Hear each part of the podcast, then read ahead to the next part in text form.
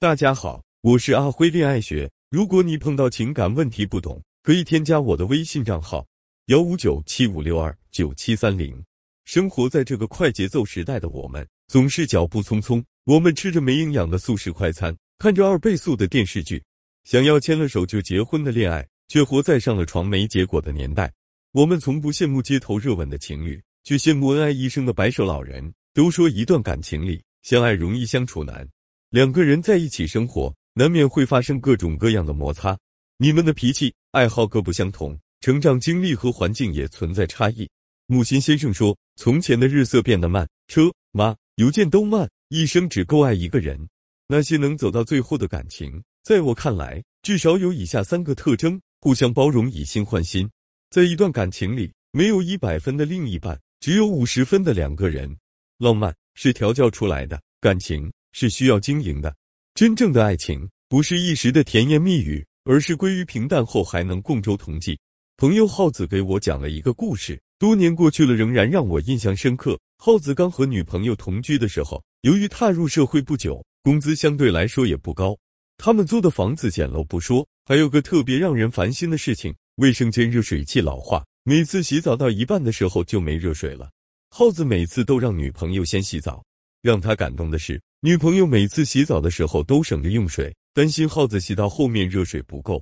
值得一提的是，耗子女朋友是长发，长头发很费水。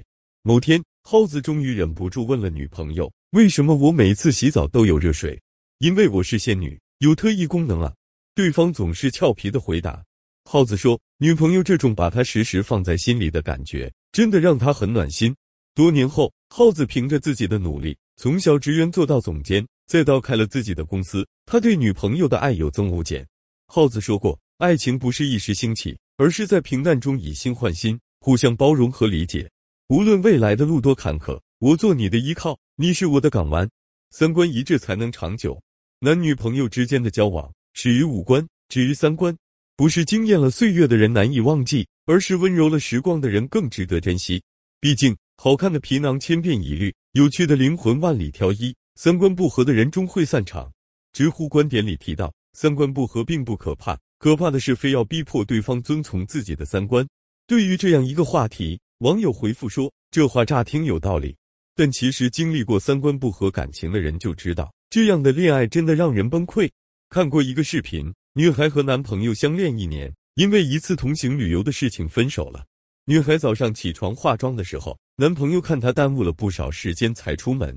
很不耐烦的抱怨道：“你这些瓶瓶罐罐，早上倒腾一个小时，晚上再倒腾一个小时，我们到底是不是出来旅游？”女孩觉得对方是直男癌，也就一笑而过。晚上临睡前，两个人约好明天早起去看日出。女孩做好了准备工作，心花怒放，打算早睡早起。此时，男朋友想要和她亲热一番。女孩想到明天的早起，担心错过看日出的最佳时间，于是拒绝了男朋友的提议。第二天。女孩早早起床准备好，男朋友来了一句：“日出有什么好看？有这时间，我还不如多睡一下。”最后，女孩一个人去看了日出。旅游返程的车上，女孩有些累了，对男朋友撒娇道：“亲爱的，你能不能帮我削个苹果呢？”男朋友眼睛瞪得老大：“你怎么这么矫情？我吃苹果从不削皮，你不知道苹果皮最有营养吗？”女孩最终没控制自己的情绪，和男朋友大吵了一架后，两个人回家就分手了。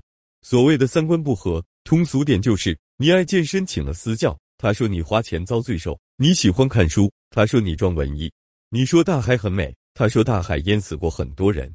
男女交往时一定得找个三观一致的人，哪怕很难找，也不能相差太多。和三观不合的人恋爱，只会让自己白费唇舌，身心戒备。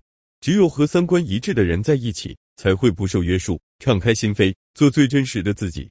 势均力敌，共同进步。爱是一场博弈，必须保持永远与对方不分伯仲，势均力敌，才能长此以往的相依相惜，既不仰望也不俯身。你有你的坚硬挺拔，我也有我花香四溢。我们彼此吸引，却也互相独立。一段感情里，我养你大概是最毒的情话。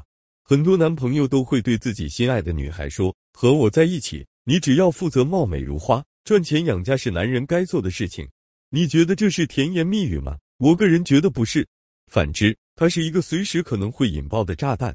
电视剧《我的前半生》，罗子君被离婚时，哭着喊着问闺蜜唐晶：“陈俊生为何如此狠心，非和她离婚不可？”唐晶说：“回两个人在一起，进步快的那个人总会甩掉那个原地踏步的人，因为人的本能都是希望探求生命生活的外延和内涵。我生孩子带孩子，我努力保持最好的状态，我无时无刻不是她甜美乖巧的陈太太。难道我这些都不需要费时费力吗？”你知道旧社会男人为什么可以三妻四妾吗？就是因为女人都要靠男人养活，你一口饭一口汤都是因为你取悦了人家，人家赏给你的。这样的依附关系一旦建立，还谈什么情感平等？是的，两个人交往中，当一个人停滞不前时，另外一方会越跑越远。